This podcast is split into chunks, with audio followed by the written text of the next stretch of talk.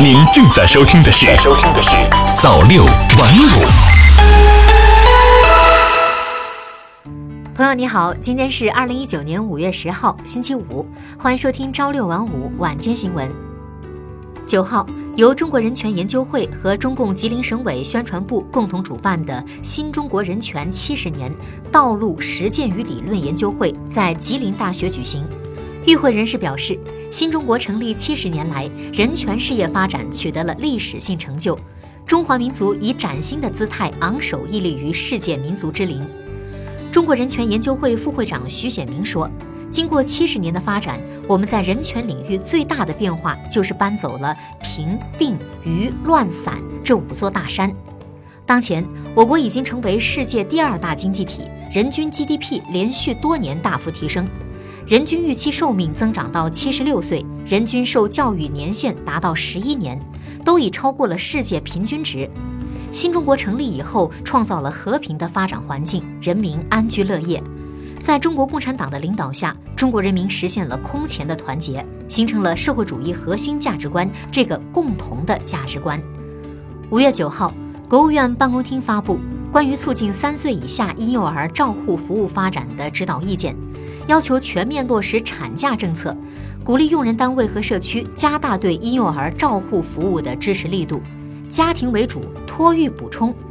意见明确，家庭对婴幼儿照护负主体责任，重点要为家庭提供科学养育指导，并对确有照护困难的家庭或婴幼儿提供必要的服务。具体而言，要加强对家庭的婴幼儿早期发展指导。通过入户指导、亲子活动、家长课堂等方式，为家长和婴幼儿照护者提供婴幼儿早期发展指导服务，并做好基本公共卫生服务、妇幼保健服务工作，为婴幼儿家庭开展新生儿访视、膳食营养、生长发育、预防接种、安全防护、疾病防控等服务。用人单位层面，意见提出要全面落实产假政策，采取灵活安排工作时间等积极措施，为婴幼儿照护创造便利的条件；支持脱产照顾婴幼儿的父母重返工作岗位，并为其提供信息服务、就业指导和职业技能培训。意见还鼓励地方政府探索试行与婴幼儿照护服务配套衔接的育儿假、产休假。近期有机构发布全国百强中学、二零一八中国最具影响力中小学百强榜等榜单，教育部九号发布声明称，从未授权任何组织和机构开展面向全国中小学校的此类评选排名活动。声明称，教育评价具有重要的导向作用，科学规范公正的教育评价是提升教育教学质量的有效途径。但是，当前社会上出现了一些粗制滥造、弄虚作假的教育评价，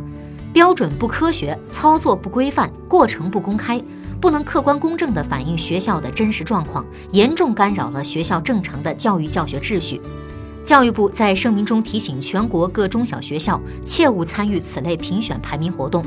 针对此类评选排名活动，教育部将进一步加大工作力度，依法依规予以处理。从管资产向管资本，国资授权经营体制改革正在持续深化。记者了解到，国资投资运营试点分两路推进，未来将有新的生力军加入。在数量增加的同时，授权放权的力度也在加大。即将出台的二零一九年国资委授权放权清单将包括三十多项措施。此外，今年还要通过国有资本投资运营公司这个资本运作的平台，进一步加大结构调整力度，推进多个行业的专业化整合。涨薪是一个永恒的话题，最低工资标准上调窗口再开启。日前，北京人社局宣布，从七月一号起，北京调整月最低工资标准和非全日制职工小时工资标准。据不完全统计。截至五月九号，年内已经有四个省份上调了最低工资标准。三十一个省份中，上海、北京、广东、天津、江苏、浙江等地月最低工资标准超过两千元。其中，上海自二零一零年以来，已经连续九年提升了最低工资标准，呈现小步快跑式的延续增长。中国中铁科学研究院九号在成都公布。现任中国中铁科研院研究员、副总经理严金秀，北京时间五月八号在意大利当选为新一届国际隧道与地下空间协会主席。这是中国隧道专家在该国际学术组织中首次当选主席。据介绍，作为隧道与地下工程专业的国际学术组织，国际隧道和地下空间协会具有重要学术地位，为非营利性、非政府国际组织。在隧道行业从事三十余年的严金秀是国内知名的隧道专家，获评过全国三八红旗手。他一九九九年加入国际隧道与地下空间协会，历任执委、副主席、主席，曾先后代表协会在欧洲、南美、中东、东南亚等地的国际会议做主题报告，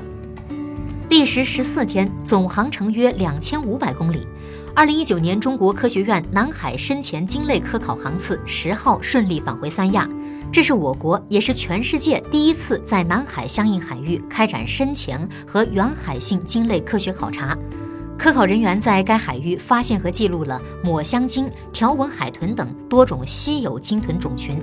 其中抹香鲸和喙鲸群体都观察到母子对，表明极有可能存在抹香鲸和喙鲸的定居群体。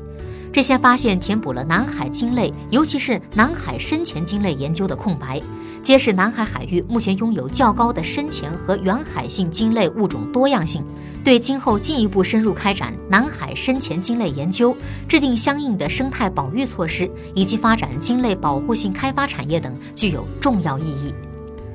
城市生活方式很多时候和亚健康联系在一起。但是，英国帝国理工学院八号发布一项研究，颠覆了传统认知。报告表示，全球人口的身体质量指数在过去三十年间不断增长的一个主要原因是乡村人口的相关指数上升。未来公共卫生政策有必要进行相应的调整。帝国理工学院学者领衔的国际团队对1985年到2017年间全球人口的身体质量指数变化进行了深入分析。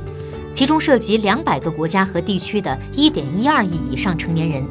结果发现，在1985年到2017年间，女性的身体质量指数平均上涨了二，男性指数平均增加了2.2，这相当于每人体重增加了五到六千克。进一步研究发现，身体质量指数的增长百分之五十五的贡献来自于乡村人口，在部分中低收入国家，这一比例甚至超过了百分之八十。研究人员认为，对于乡村贫困人口来说，以往的营养不足可能正在被如今更加普遍的营养失调所取代。他们呼吁国际社会从经济支援和食品提供入手，切实帮助乡村人口获得高品质的健康食物，避免过多摄入低质高热量食物。美方已将两百亿美元中国输美商品的关税从百分之十上调至百分之二十五，中方对此深表遗憾。将不得不采取必要反制措施。第十一轮中美经贸高级别磋商正在进行中，希望美方和中方相向而行，共同努力，通过合作和协商办法解决存在的问题。正在此间参加联合国系统行政首长理事会春季会议的三十余名联合国专门机构负责人九号发表联合声明，呼吁各成员国采取应对气候变化具体措施，并强化政治意愿。为将于今年九月召开的联合国气候行动峰会做准备。这份联合声明强调，应对气候变化已经成为一项涉及道德、伦理和经济发展的迫切需要。各国应该坚定决心，采取有效行动，力争实现全球气温升高不超过一点五摄氏度这一目标。好的，以上就是今天朝六晚五晚间新闻的全部内容了。感谢您的收听，咱们明天再见。